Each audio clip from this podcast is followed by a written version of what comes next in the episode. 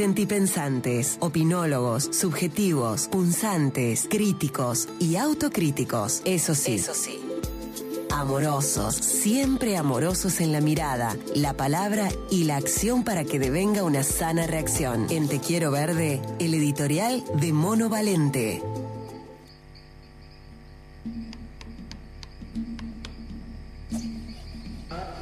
El vecindario de Sierras Chicas viene asistiendo hace un largo tiempo de una gran obra que el gobierno provincial denomina Cloaca Máxima.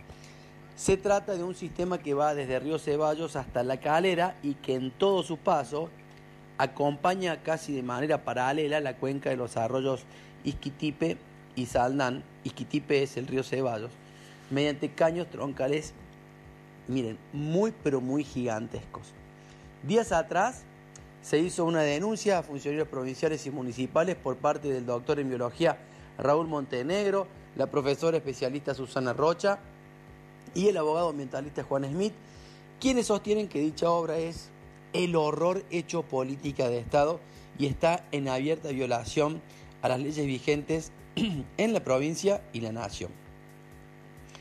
El martes 22 de agosto puntualmente, la FUNAM, que es la Fundación para la Defensa del Ambiente, pidió que hasta tanto se haga la evaluación de impacto ambiental, se suspendan las obras y los efectos de contratos celebrados ilegalmente y que ya ha producido daños ambientales irreparables. Las tres personas que denuncian admiten que sin duda la obra es necesaria, pero que tenía alternativas social y ambientalmente de notable menor impacto negativo porque emprendió contra bienes comunes como la cuenca Río Ceballos Saldan. Yo les cuento, quienes vivimos en las Sierras Chicas lo vemos habitualmente y no salimos de nuestro asombro, pero quienes van de paseo o por trabajo, incluso las personas que por ahí son reacias o reticentes a involucrarse en la participación vecinal, no paran de, expresar su desparpajo por el nivel de intervenciones en los arroyos que los denunciantes califican de brutales e inhumanos. Desde la tragedia del 15 de febrero de 2015, la fisonomía de los cursos de agua fue modificada, todo en el afán de que si hay crecientes, se vayan rápido y a toda velocidad. En muchos tramos es imposible acceder a los arroyos porque se convirtieron en cañadones. En otros colocaron gaviones que contrastan con la naturaleza. En otros los tremendos caños troncales de la obra de cloacas que quedan a la vista. Y en otros quedaron enterrados con innumerables cruces. La denuncia formulada por Raúl Montenegro, Susana Rocha y Juan Smith fue presentada ante la Fiscalía de Instrucción 4, turno 6 de la ciudad de Córdoba, que está a cargo de la doctora Jorgelina Gutiérrez y está dirigida contra quienes resulten responsables de la probable comisión de los delitos de incumplimiento de los deberes de funcionario público y abuso de autoridad de funcionarios tanto municipales como provinciales. Yo les agrego más datos. Ellos seguramente lo van a negar, pero hasta los propios intendentes, créanme, tienen dudas sobre la optimización de semejante obra, porque en muchos tramos se debieron construir sistemas de bombeo para que impulsen los líquidos cloacales hacia arriba, cuesta arriba. Uno no hace más que ilusionarse obviamente con que funcione bien y no se viertan más crudos de los que hoy se vierten en los arroyos. Pero más allá de la denuncia presentada, lo que decimos desde este editorial es que no se le explicó a la comunidad sierrachiquense absolutamente nada y el vecindario espera que las autoridades actúen en consecuencia.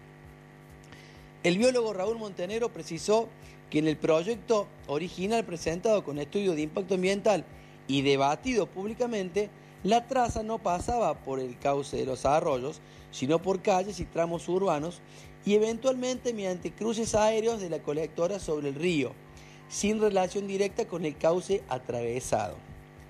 En el proyecto modificado y presentado como aviso de proyecto, la traza de la colectora cloacal fue dramáticamente cambiada y pasó a tener como lugar de construcción el cauce del arroyo.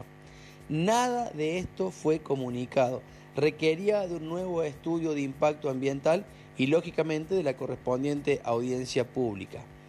Ustedes que escuchan habitualmente este programa o nos siguen en Spotify sabrán que soy defensor ambiental y tengo una caterva de incertidumbre respecto de esta obra puntualmente, de esta obra de cloaca máxima, que como bien dicen Montenegro, Rocha y Smith, es necesaria porque es la gran solución de fondo al grave problema de contaminación que padecen nuestras cuencas por los volcamientos de décadas y décadas, agravados por el crecimiento poblacional. Pero es doloroso observar con impavidez la manera bestial con que intervienen sin cesar nuestros ríos. Les invito a darse una vuelta y les propongo también que vayan más allá, camino a Dumesnil, y se detengan unos metros antes de la vieja fábrica Minetti para observar el tamaño de los caños que cruzan subfluvialmente el río Suquía para trasladar la mierda en su tramo final. Es realmente impresionante. Ojalá que la millonada invertida en semejante obra dé buenos resultados. Mientras tanto, necesitamos explicaciones de un Estado que parece haber olvidado que en un sistema democrático el pueblo quiere saber de qué se trata.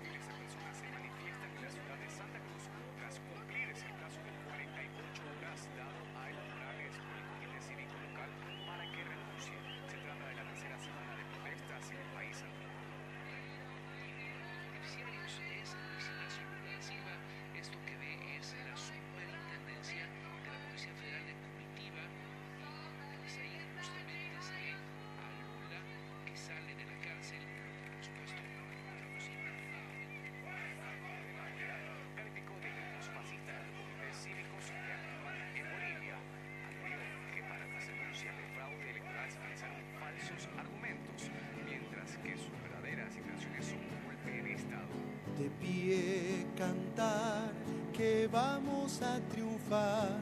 Avanzan ya banderas de unidad y tú vendrás marchando junto a mí y así verás tu canto y tu bandera florecer la luz de un rojo amanecer anuncia ya la vida que vendrá. De pie luchar, el pueblo va a triunfar, será mejor la vida que vendrá. A conquistar nuestra felicidad. Y en un clamor mil voces de combate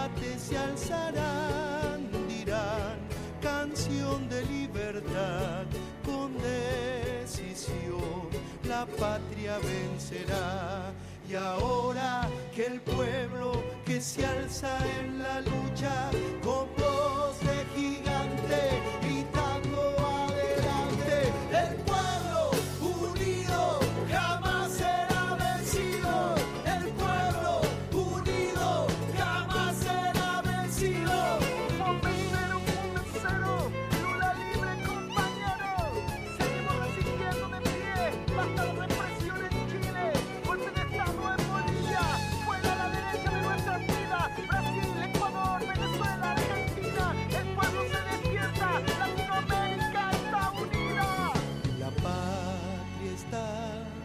la unidad.